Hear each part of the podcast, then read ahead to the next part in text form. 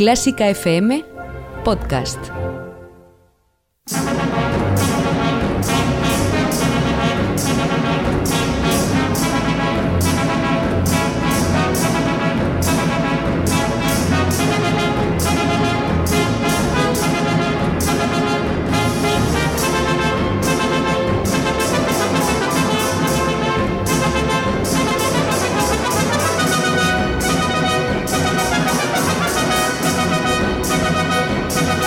Bienvenidos a el duelo de Clásica FM, la batalla definitiva entre los compositores más importantes de la historia de la música.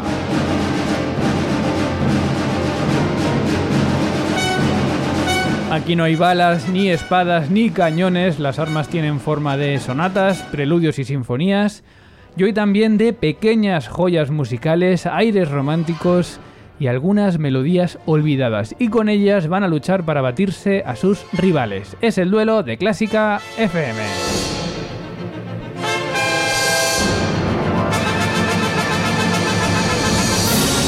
Desde la arena de esta pista en la que en unos momentos se va a vivir una lucha sin precedentes, te saluda Mario Mora y antes de presentar a los compositores de hoy, déjame, como siempre, dar las gracias a los mecenas de Clásica FM que con esos 5 euros mensuales hacéis que sigamos estando aquí con la mejor música del mundo. Ya sabes que puedes hacerte mecenas sin compromiso de permanencia y acceder a todas las ventajas en la pestaña Hazte mecenas de Clásica FM, clásicafmradio.com. Todo preparado. Estos son los dos compositores que se baten hoy en el duelo. A un lado desde Hamburgo, Alemania, con cuatro colecciones de líder, cinco canciones sin palabras para piano o un trío con piano, la tapada Fanny Mendelssohn.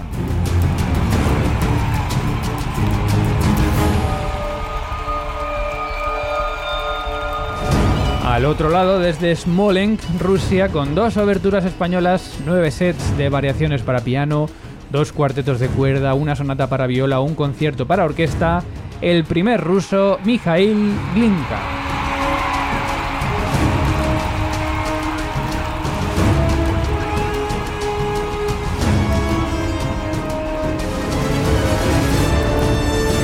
Y aquí en el duelo de Clásica FM reencarnamos a estos dos compositores y lo hago como siempre con la ayuda de Ana Laura Iglesias. ¿Qué tal, Ana? ¿Qué tal, Mario? Muy buenas. Pues tenemos a dos compositores que vivieron situaciones y entornos muy distintos, pero que fueron completamente contemporáneos. Fanny Mendelssohn, que se movió más en el centro de Europa, y Mikhail Glinka, que en esos mismos años pues estaba entre Rusia y algún viaje incluso a España. Dos realidades muy distintas, dos maneras de componer también muy distintas, así que ¿a quién te pides y por qué? Bueno, pues yo creo que me voy a quedar con Mikhail Glinka. Yo creo que es uno de esos compositores que pasa desapercibido muchas veces, pero que tuvo una importancia crucial en la historia de la música. Y es que fue el padre del romanticismo ruso y por tanto de ese estilo que hoy tiene tantos adeptos como es el sonido de Tchaikovsky, el de Rimsky-Korsakov o incluso Rachmaninoff. Así que bueno, hoy vamos a poder escuchar el origen y cómo se fraguó ese sonido ruso gracias a Glinka. Bueno, pues me quedo yo con ella, me quedo con Fanny Mendelssohn, que es una además de mis compositoras favoritas. No solo es hermana de Félix, sino que es una gran pianista con un talento temprano muy precoz y con un catálogo muy breve publicado, pero eso es solo la punta del iceberg porque Fanny Mendelssohn pues, eh, se le calculan unas 450 obras y hoy vamos a descubrir también algunas que están fuera de esas más conocidas. Yo solo pido una cosa, cuando escuchemos su música, cerremos los ojos y pensemos si eso lo podría haber escrito también Félix. Y yo creo que nos vamos a sorprender. Te recuerdo que cada compositor tiene tres ataques, tres disparos o tres bolas con las que jugar, ordenadas de la siguiente manera. Primero un hit, una obra muy conocida, después una obra menos conocida y por último la obra que personalmente creemos que puede ser la mejor de cada uno. Todo listo, solo falta saber quién empieza. Ana Laura Iglesias, cara o cruz. Cruz. Pues cruz, en nada comienza Mikhail Glinka en el duelo de Clásica FM.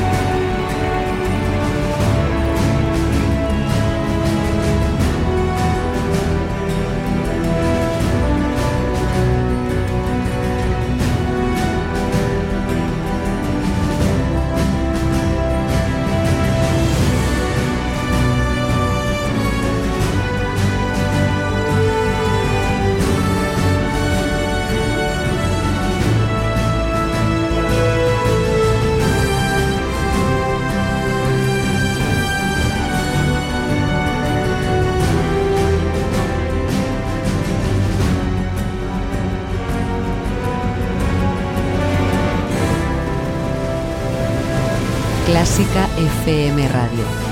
Elige lo que te emociona. Quest TV da un paso hacia el mundo de la música clásica. Este espacio único de conciertos y documentales, cofundado por Quincy Jones, está dedicado a eliminar las barreras que nos separan de la mejor música. Con un gran y escogido catálogo de increíbles interpretaciones de jazz, funk, soul, hip hop, rock, música electrónica o sonidos del mundo, desde África hasta la India, la música clásica es la última en añadirse a este rico universo musical. Visita Quest TV para conectar con la misión global de poner toda la música en un mismo escenario. Quest TV, donde se encuentra la gran música.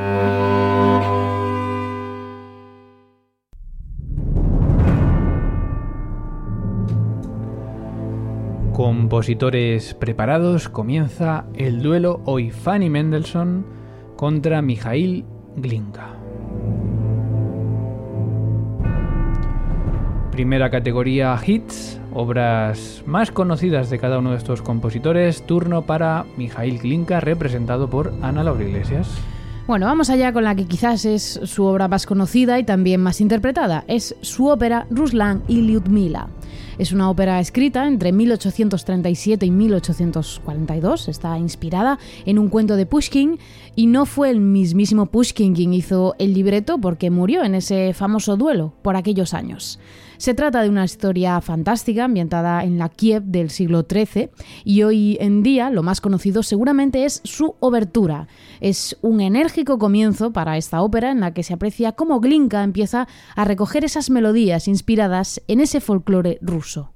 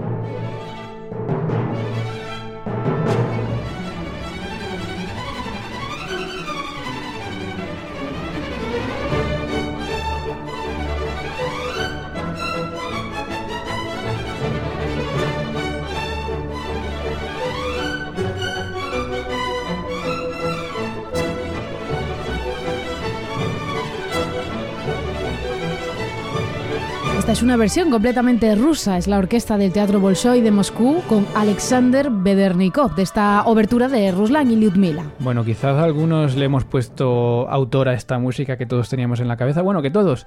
No sé yo si son dos compositores con unos hits muy, muy, muy conocidos. No son muy hits, pero seguramente esto es la punta del iceberg de todo el resto de su catálogo. Exacto, pero sí que quizá muchos conocíamos esta música, porque ya sabemos que es de Mikhail Glinka y con ella ha empezado este duelo en este primer ataque con su hit. Vamos ahora con el turno para Fanny Mendelssohn y precisamente una de las colecciones más cultivadas y publicadas de esta compositora pues fueron sus canciones sin palabras, de las cuales también su hermano Félix hizo muchas y es casi una seña de identidad de, la familia. De los, eh, de los 11 opus que publicó Fanny, el 2, el 4, el 5, el 6 y el 8 son canciones sin palabras, son colecciones de canciones sin palabras.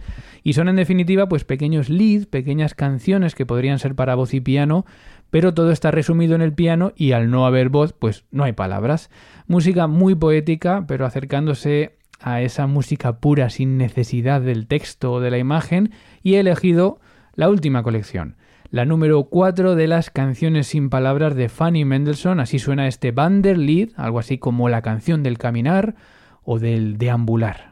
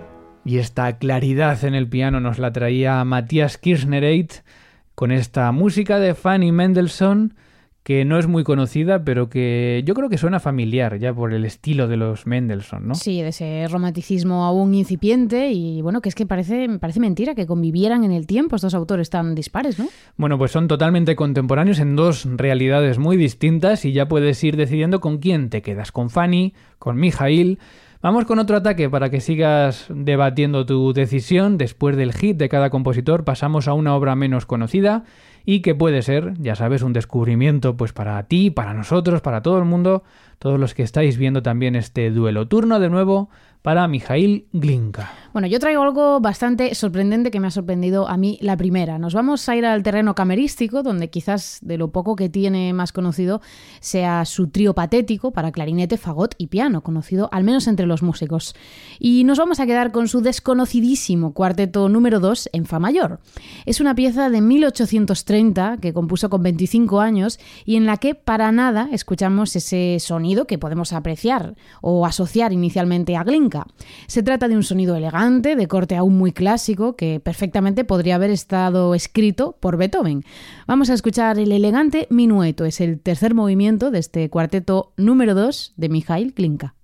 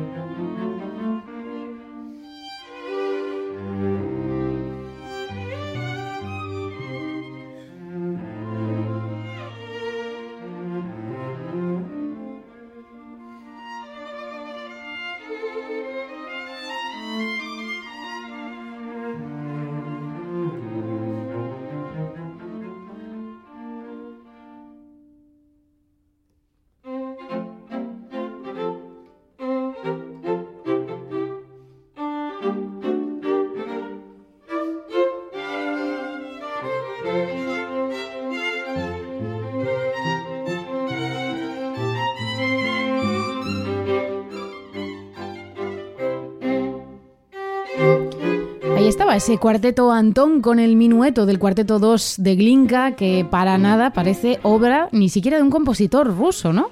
Parece de Beethoven al principio con ese minueto tan clásico, incluso Haydn, ¿no? Sí, y Mozart, si me apuras también. Pero bueno, eh, yo no sé si esto habla mucho, muy bien de Mijail Glinka. Voy a empezar a tirar piedras contra tu tejado, porque... Mm, pues yo pienso que si, acaso le da todavía más facetas ah, artísticas, más recorrido musical. ¿No estará copiando? Para nada, está desarrollándose, que tiene 25 años el hombre en esta pieza. Cada uno que vaya opinando y eligiendo lo que quiera. Yo me voy ya con el turno de Fanny Mendelssohn en este segundo ataque con la obra menos conocida y vámonos a ese catálogo sin publicar, que como decía es el grueso de su música, 11 opus publicados y unas 450 obras sin publicar o totales de Fanny Mendelssohn, porque Fanny también compuso desde muy joven, pero como decíamos, nada de eso se publicó, porque ni sus padres ni sus profesores propiciaban esas publicaciones. De hecho, la primera publicación, el primer opus de Fanny, o sea, la primera vez que una editorial pues estuvo interesada en publicarle algo, fue ya en 1846. Hagamos una comparativa, si Félix tenía en su opus 1 12 años, Fanny tiene en su opus 1 31 años. Hasta los 31 años no pudo publicar. Pero vámonos a esas obras sin publicar porque Fanny también componía cuando tenía 13 años.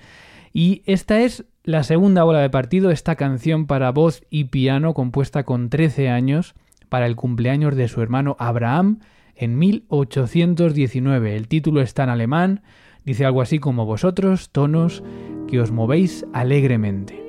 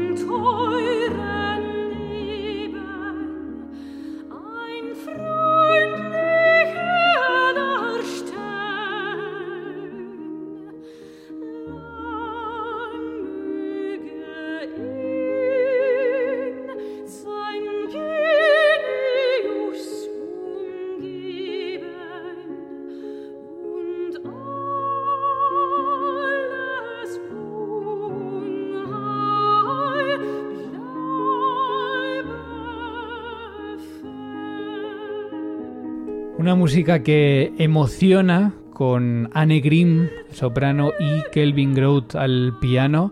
Repito, 13 años tenía Fanny Mendelssohn, música que ha visto la luz más recientemente en esas investigaciones, en esos descubrimientos de su obra sin publicar.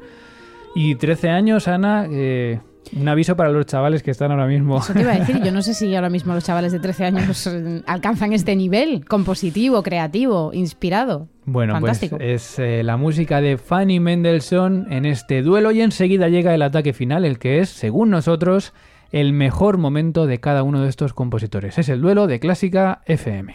Te esperamos también en las redes sociales. Síguenos en Instagram, Facebook y Twitter buscando Clásica FM Radio.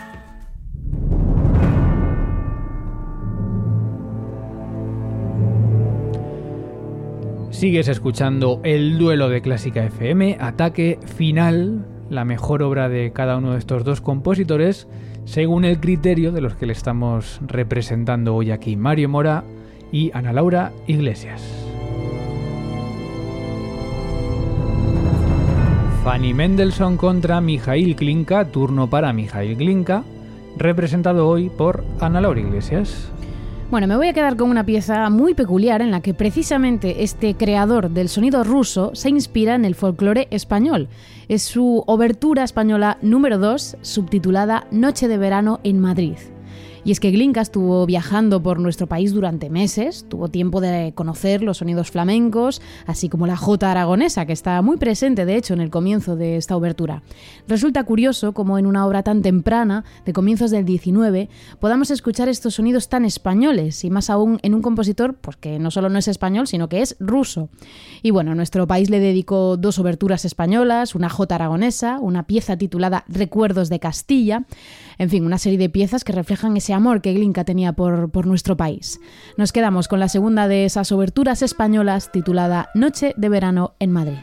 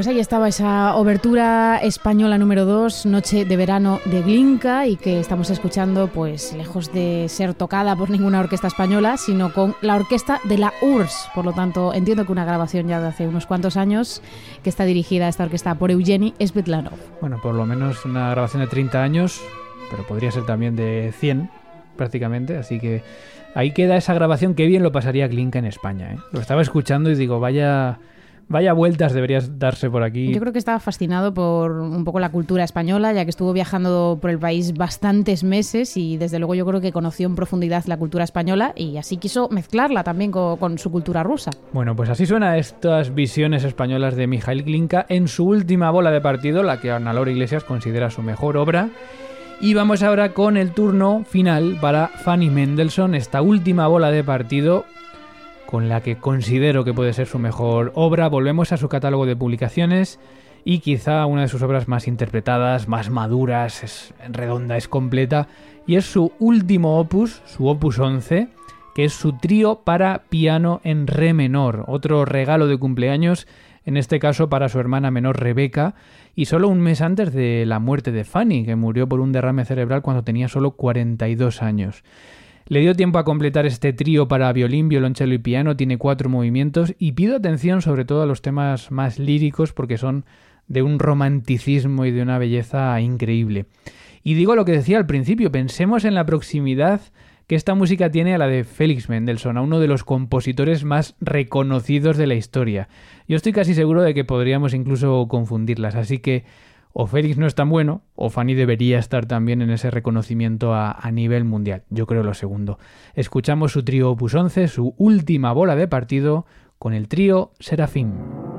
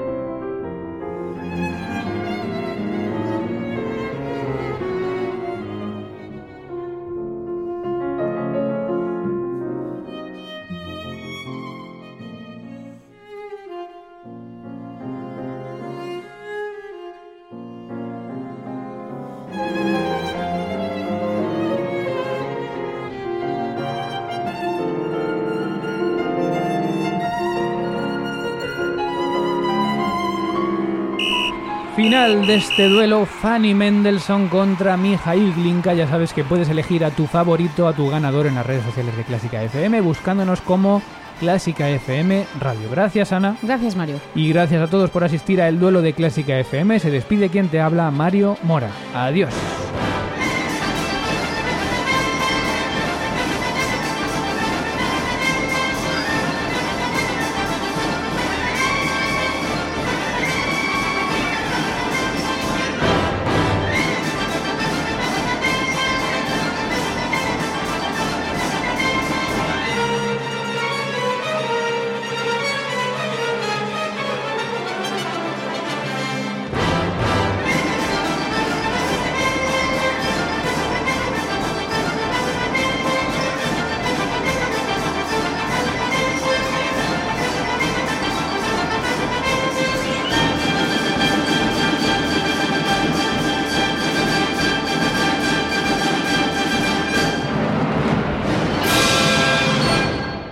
Si has llegado hasta aquí, es posible que te gusten todos nuestros podcasts. Ayúdanos con 5 euros mensuales y haz que Clásica FM siga siendo posible. Más información en clásicafmradio.es.